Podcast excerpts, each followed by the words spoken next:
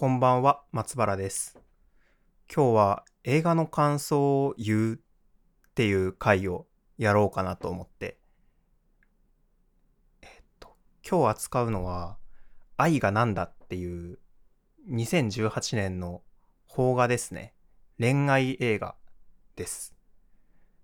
なぜ愛がなんだにしようかなって思ったのは、理由はいくつかあるんですけど、一つは、あの、某ポッドキャストの、某ポッドキャストへのリスペクトを込めてっていうのと、もう一個は、初めてまともに見ようと思って見た邦画なんですよね。2018年の公開から、ある程度経ってから見たんですけど、僕、洋画しかほとんど見たことがなくて、当時おすすめされて初めて見たのが、初めて自主的に自主的に見たというか、まあ初めて大人になってから見よっかなって思って見た映画だからです。はい。まあちょっと紹介、軽い紹介から始めようと思うんですけど、映画のあらすじですね。あ、そうそう。これはもちろん愛がなんだのネタバレを100%含んでいるので、あの、まだ見てない方は、まあ、この感想だけ聞くのもいいんですけど、まあ、見た後に聞いたらより楽しめるかなと思います。はい。この映画の紹介、シナリオなんですけど、全然うまくいってない恋愛が描かれてるんですよね。メインのキャラクターがいて、主人公のてる子、てるちゃんっていう女の人、多分20代前半ってことはないだろうけど、まあ、20代かな？うん。で、もう一人が、えっ、と、守るっていう男の子で、男の人で、まあ、守る、マモちゃんって呼ばれてるんですけど、まあ、このてる子とマモちゃんが、あの、結婚式の二次会みたいなのに馴染めなかった同士、みたいな出会いなんですよね。うん。まあ、そこで出会って、てる子が、守のことを大好きになっちゃうんですよね。うん。もう守るっていうのが、まあ、ひどい男で、あの、守はこう、都合のいい時にテルコを呼び出して、一緒に居酒屋に行ってお酒を飲んだりとか、あの、家に連れ込んでセックスしたりするっていう、一般的な価値観で見ると、まあ、ダメ男。一般的な価値観から見ると、まあ、ダメ男なんですけど、で、本当に自分のことしか考えてないんですよね。守が。テルコに思いやりの一かけらもないみたいな。本当に自分のことをずっと考えてる男なんですよ。うん。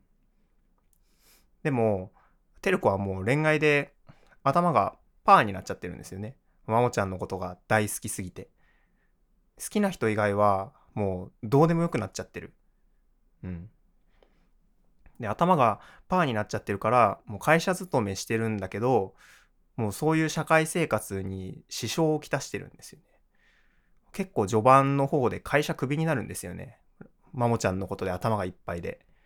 全然仕事に手がつかないみたいな。うん、で、まあ、このてる子、てるちゃんがね、すごい不器用な人なんですよ。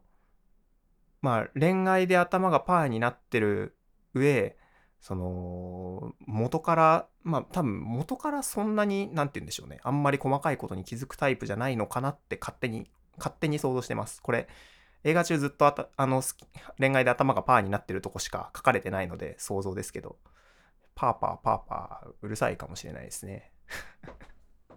うん。例えば、まああの、てるちゃんがすごい思い込みが激しくて、あんまり正しい認識をしてないんですよね。二人で動物園に行くシーンがあるんですけど、てるちゃんは仕事辞めるかも、会わないからっていうことを守に対して言うんですよね。実態としてはまあ会わないから辞めるんじゃなくて、まあ、恋愛にかかりきりになっちゃって会社の方からクビにされそうみたいな状態なんだけど、まあ自分では仕事辞めるかも会わないからって、あの、まあ、マモちゃんの前でカッコつけて言うんですよね。うん。言えないからさ。あ、そう、付き合ってないんですよ。付き合ってないのに、あの、マモちゃんの家に上がり込んでセックスしたりしてるっていう。うん。で、守も、そういうことしてるのに、あの、付き合おうって言わないっていうね。うん。で、まあ、その、動物園行ってるのもそう、仕事サボってるんですよね。でも、仕事辞めるかもって、割と重要なことじゃないですか。まあ、さまつなことと捉えてもいいとは思うんですけど、まあ、割と重要だから、こう、守がね、それに対して、あの、ワンリアクション返すんですけど、自由じゃん。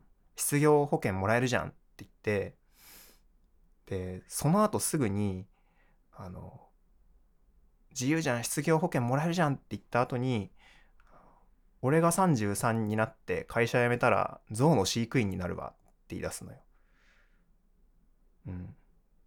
で、まあ、この俺が33になって〇〇になるっていうのはこの人の持ちネタみたいなやつなんだけど、僕もそこで、え？もうお前の話になるの？って思って。もう、テルコの仕事辞めるかも話終わりって僕びっくりして、これ見たとき。うん。もう本当にこいつ自分、本当にこの田中守っていうキャラクターは自分のことしか考えてないんだなと思って。うん。で、そういう守るも守なんですけど、なんかテルコはその言葉を受けて感激するんですよね。なぜ感激したかっていうと、守の考える将来に自分がいるんだって思って嬉しさのあまり涙する。一言も言ってない。俺が33になって会社辞めたら象の飼育員になるわって言ってるだけなのに、なぜか自分との将来みたいなものに浮き変わっ、あの、書き換わって、そう、絶対、守る絶対テルコのこと考えてないのに、なんか、そんな、真面目に言ってないから、そう。コミュニケーションが行き違ってる。全然交わってないんですよね、この二人。あとそう、やってることが的外れみたいなことも、シーンもあって、冒頭に、風邪をひいた守が、あの、食料を買ってきてくれって、テルコに頼むシーンがあるんですよね。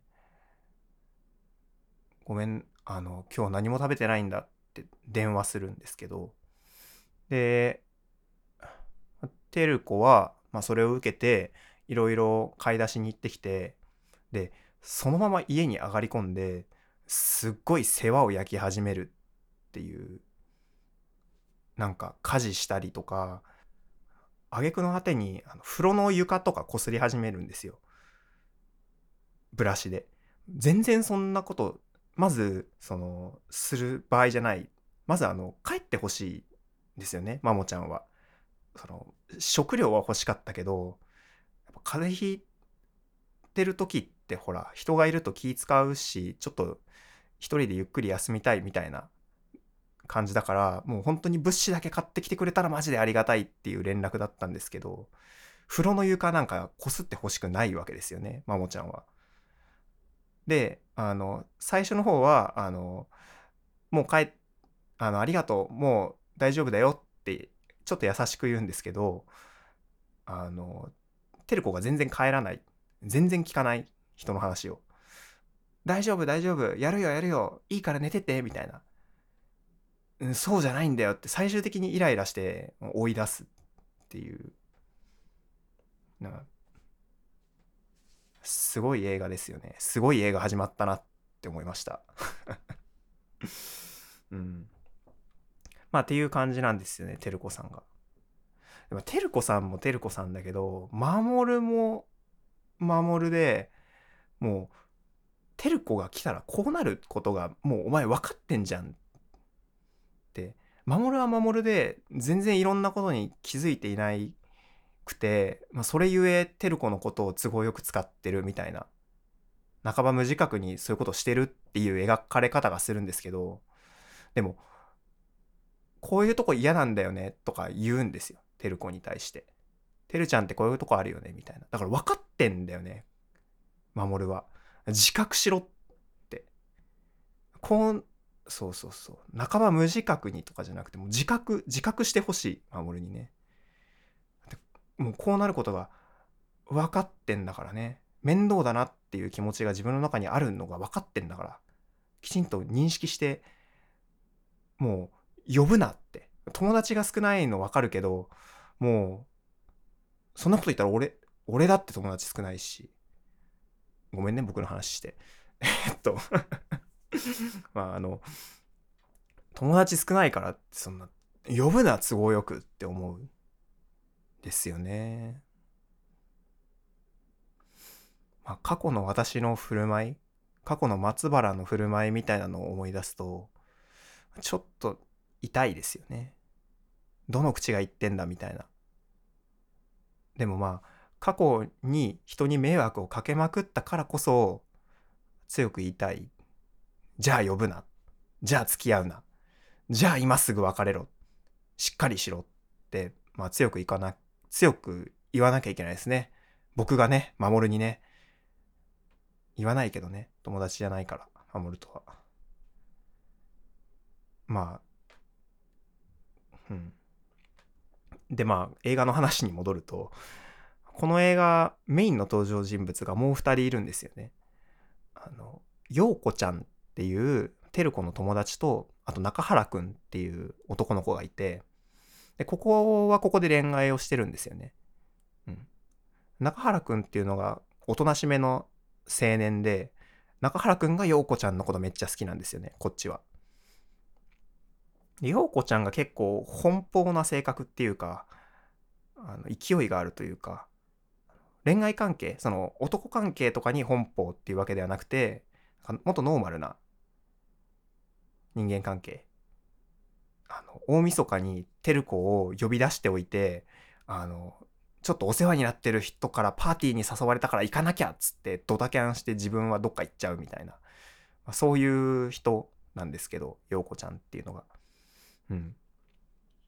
まあ、作品中中原に対してあの陽子がパシリみたいな感じで都合よく扱ってる風に見えるんですよね。まあ、これ風に見えるっていう感じなんですけどちょっとこれ詳しくは後で話しますね。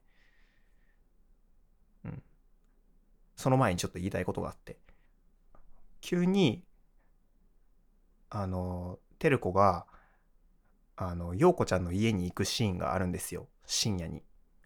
で、その時、陽子ちゃんは、中原に対して、ビール買ってきてって言って、ビールを買いに行かせて、そんでそのまま夜中に帰らせるっていうシーンがあるんですよね。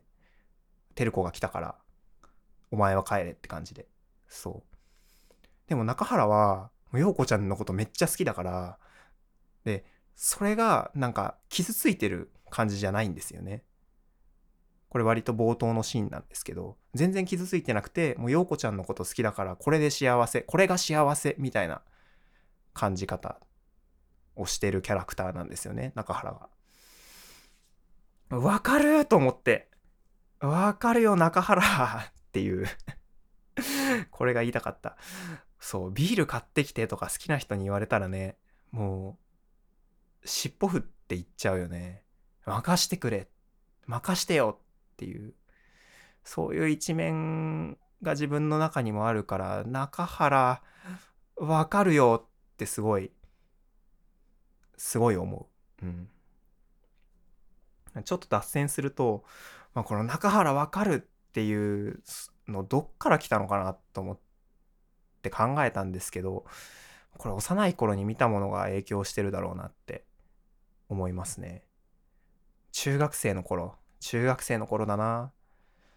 東野圭吾っていう小説家に小説家の小説に中学生の頃ドハマりしてて代表作に「白夜行」っていう作品があるんですけどこれはあの強烈な魅力もう悪魔的な魅力を持った女性がいてその人のことを生涯をかけてディフェンスするためにあの犯罪行為とかを強い決意で行う男の話とあとその女の話なんですけど兄弟作品みたいなのもあって白夜行にはまあそれそういったテイストの話うんとかあと、ラッドウィップスですよね。中学生の頃聞いてた。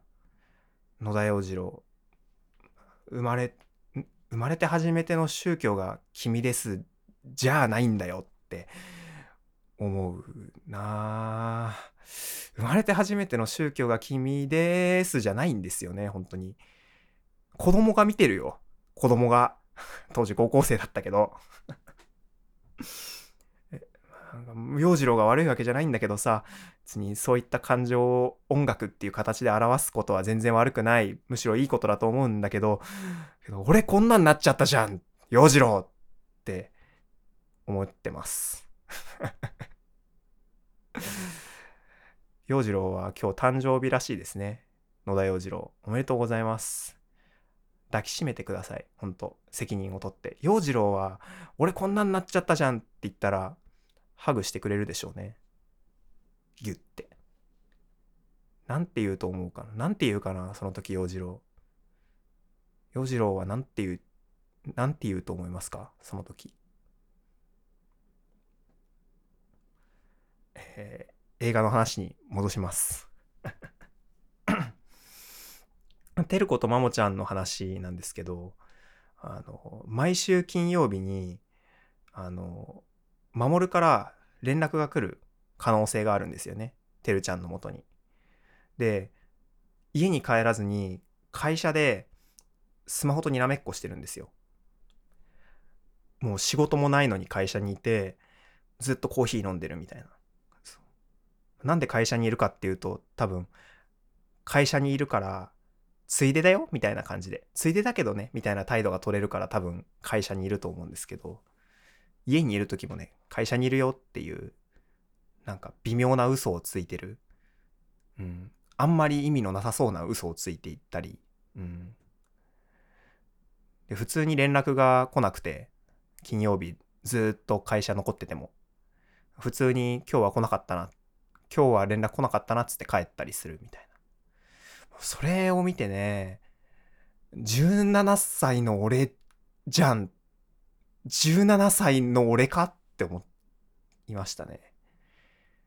やめてくれ、やめ、こんなものを見せるのはやめてくれって思いましたね。もう本当に 本当にね。いや、この映画、ねえって。うん。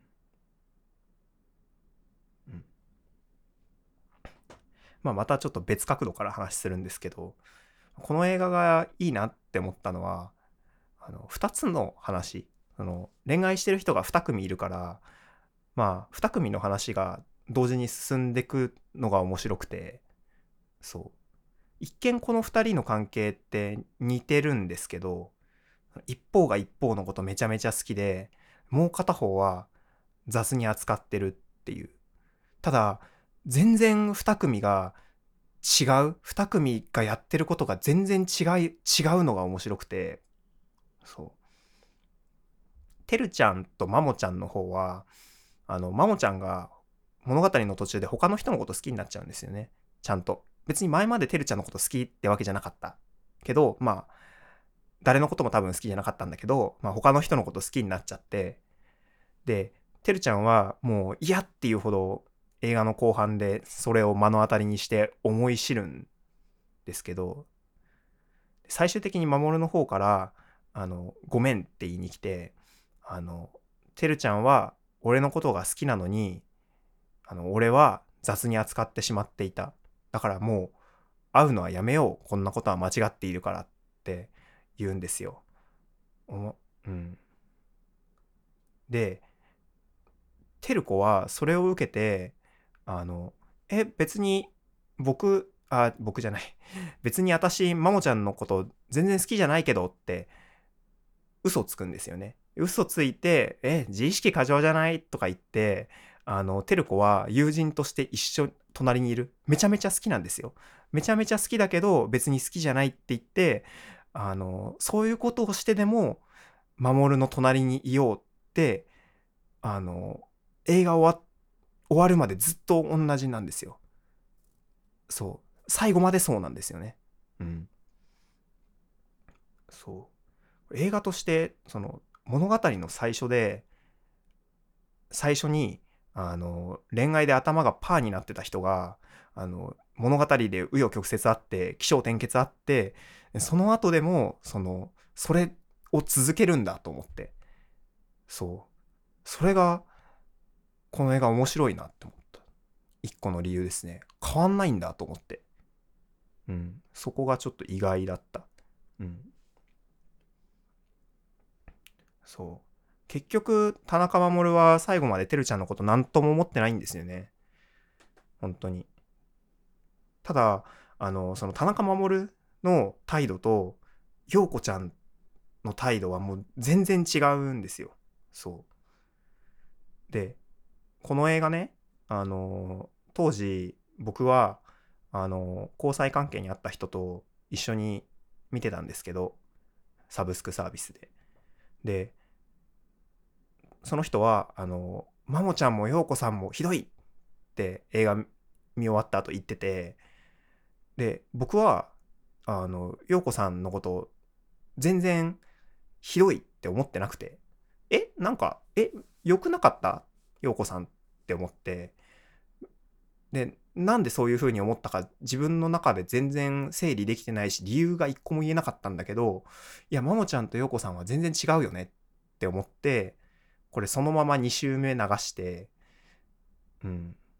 で、2周目、あの、ワンシーンワンシーン、こう、ここってほら、こうじゃん。だから、こうだから、あの全然この2人は違うじゃんみたいな解説をすごいしたなっていう思い出深い作品っていう、っていう思い出話。はい。そうそうそう。で、まあ、まもちゃんの態度とようこちゃんはなぜ全然違うのかっていう話をすると、あの、中原くんが途中で心折れちゃうんだよね。ようこさんのこと好きでい続けるの。登場人物が集まって旅行に行くシーンがあるんですけど、そこにようこちゃんはいないんだけど、あの、まあ、ようこちゃんがいないからこそ、その他の人、他の登場人物から、その関係性って都合よく扱われてるだけじゃないの？その関係性はダメでしょ？とか、なんか、その女ムカつくみたいなことを言われて、中原くんはすごい怒っちゃったりするんですけど、でそっから中原くんがいろいろ考え出しちゃって、旅行から帰った後に、あの、この関係って自分は良くても、自分はいいと思ってるんですよ。本当にね。ただ、陽子さんにとっては良くないんじゃないかって思う。うん。中原はもう偉いですよね本当にちゃんと陽子さんのことを考え続けてるんですよね自分のことより陽子さんのことを自分のこともちょっとは考えた方がいいとは思うんですけどちゃんと陽子さんに向き合ってる。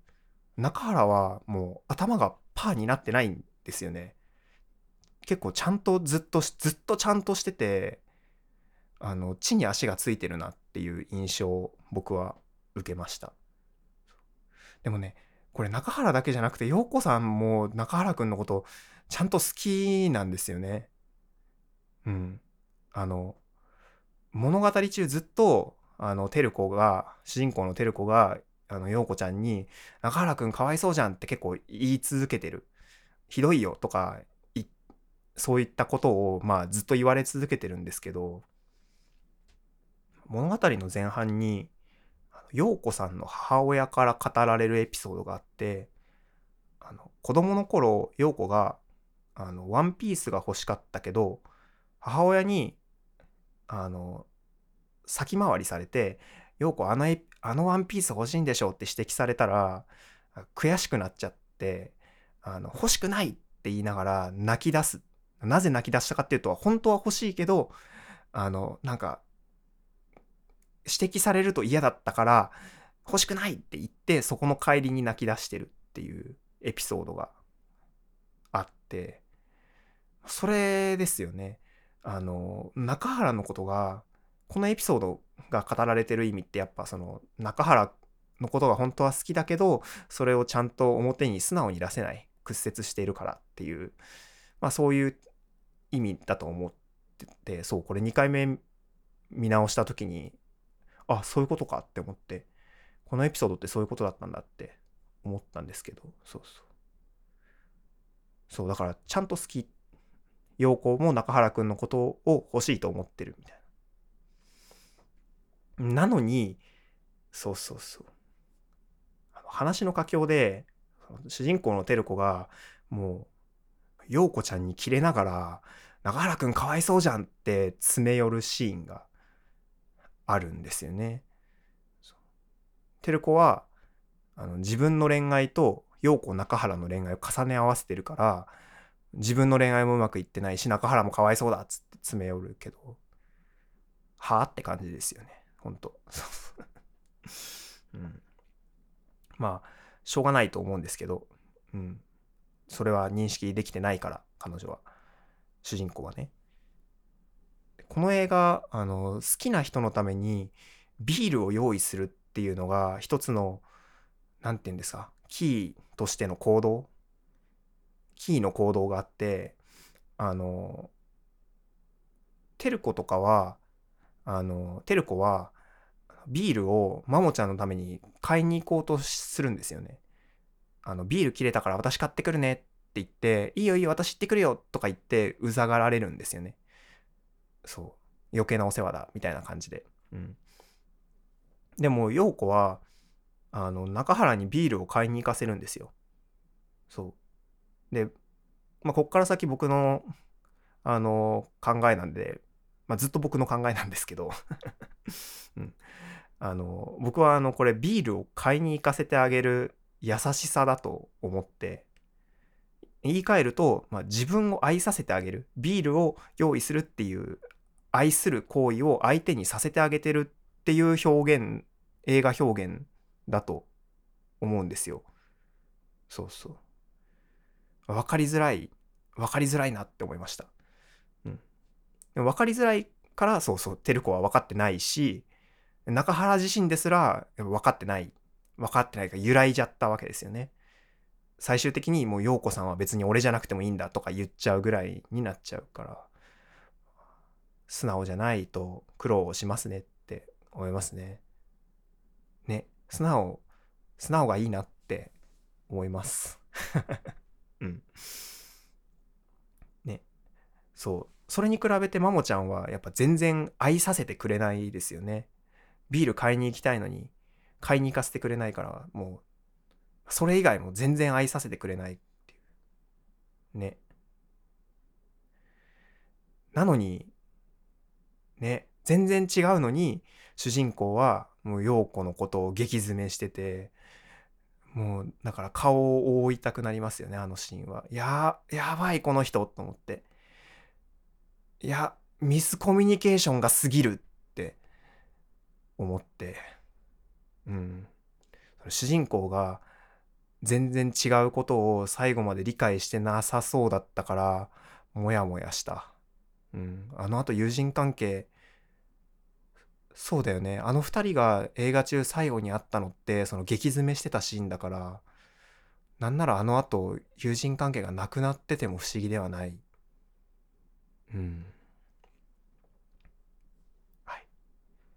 まあちょっと陽子さんと中原くんの話をすると最終的に陽子さんが中原くんに会いに行くシーン。なんか会いに行くんですよ。全然もう電話も取らなくて中原くんが。失踪したんですけどで陽子さんはもう自分からなんか電話をよこして呼ぶみたいな感じではあったけどそうその陽子さんがもうわざわざ中原くんに会いに行ってでなんかそのシーンでそう終わりなんですよね。その2人の話は。これちょっと分かりづらかったですね。うん、言葉2人の言葉の量が少なかった。けど、うん、そう。見方によってはこの会いに行くシーンって、まあ、今までも都合よく扱ってた中原のことを扱っていた陽子があのまた中原に会いに行って手中に収めてまた都合よく扱うために行ったのかみたいな風に見えかねないシーンだなと思って実際にそれを一緒に見てた方はそう思ってたみたいなんですけどそうそう2回目見るとあの子供の頃のその「ワンピースの話とかとつなげてああそうじゃないんだっていうのがしっかり分かるようになってることに気づいた。よくできてんなって思いました。面白い、おや、面白いなって。まあ、一回目見てすぐわかる人もいると思うんですけどね。僕はあんまり、僕があんまり観察力がないことが分かった。一回、なんか、雰囲気で映画を見てるから、なんとなく陽子さんが嫌な人じゃないなっていうことは分かってたんだけど、うん。ちゃんと分析しきれてなかったですね。1回目見た時はね。うん。これ最後の話にしようと思うんですけど、中原くんが心折れたシーンで、中原くんと照子が路上だったか公園だったかで、まあ、外で話すシーンがあるんですけど、中原が、あの、愛って何だろう？って言うんですよね。これが、そっか、中原は、陽子さんのことを、もうきちんと愛そうと正面から取り組んでたんだなって思って、改めてね、その時に。あ、もう愛についてずっと考えてたんだなって思って、マジで中原、ラブみたいな気持ちになりました。ほんと。うん。で、それに対して主人公のテル子が「あの愛が何だって言うんだよ」って言うんですよ。うん。そこであテル子って愛じゃないんだ。でそこでまた気づいてそうなんかもっと愛とかじゃなくてぐちゃぐちゃなもののなんかぐっちゃぐちゃな渦の中でこうもう社会規範とか通用しないから、その渦の中では。その、正しい情報みたいなのがわからないまま、その突っ込んでいってるんだなって思って。てる子が、そうそうそう、マモちゃんのことを好きって言ってるのは愛ではないんだ。愛とかじゃないんだって思って。あ、タイトルの愛は何だってそういうことって思って、うわーって思いました。中原が愛で、テレコは愛とかじゃないんだ。愛じゃないんだって、両方、まあ、すごい思うことがありましたね。まあ最後に僕自身の話すると、あのまあ、きちんと愛について取り込むぞって思って日々生きてるうん、その、きちんと取り組んだ中原がね、陽子さんから最後に会いに来てくれたしね。そういう結果がなくてもやっぱ、ちゃんと家庭をね、しっかり誠実にやるってことがやっぱ、大事だなって日々思うから、そういう感じでちゃんと人のことをね、愛していきたいと思いましたね。うん。で、一方、テルコの方も、わかるんですよね。うん。そっちはそっちでね。もう愛とかじゃないけど、この人ともうどうなろうが、どうにかなりたいんだみたいな気持ち。健全じゃなくても、このまんま引きずっていきたいみたいな。愛じゃないからって言って、あの、もう諦めるんじゃなくて、愛じゃなくてもって言って引っ張っていく気持ち。そういうのもね、わかるわかるんだよなと思いながらね、見てました。本当に。うん。そういうね、こういうメタ的な視点も含めてすっごい面白い映画でしたね。うん。はい。じゃあね、この辺で終わろうかな。またあの、何か映画見て話したいなって思ったら、映画の話とかしようかな。普段のやつとどっちがいいかな。たまには映画の話とかもいいのかな。この回の感想とか、あと他に松原に話してほしい話、見てほしい映画があったら、あの、もしございましたらですね、あの、概要欄のお便りフォームか、あとツイッターのハッシュタグを一応用意してて、シャープ、たまよりっていうひらがなで玉よりですね。そちらまであのよろしくお願いします。では、ありがとうございました。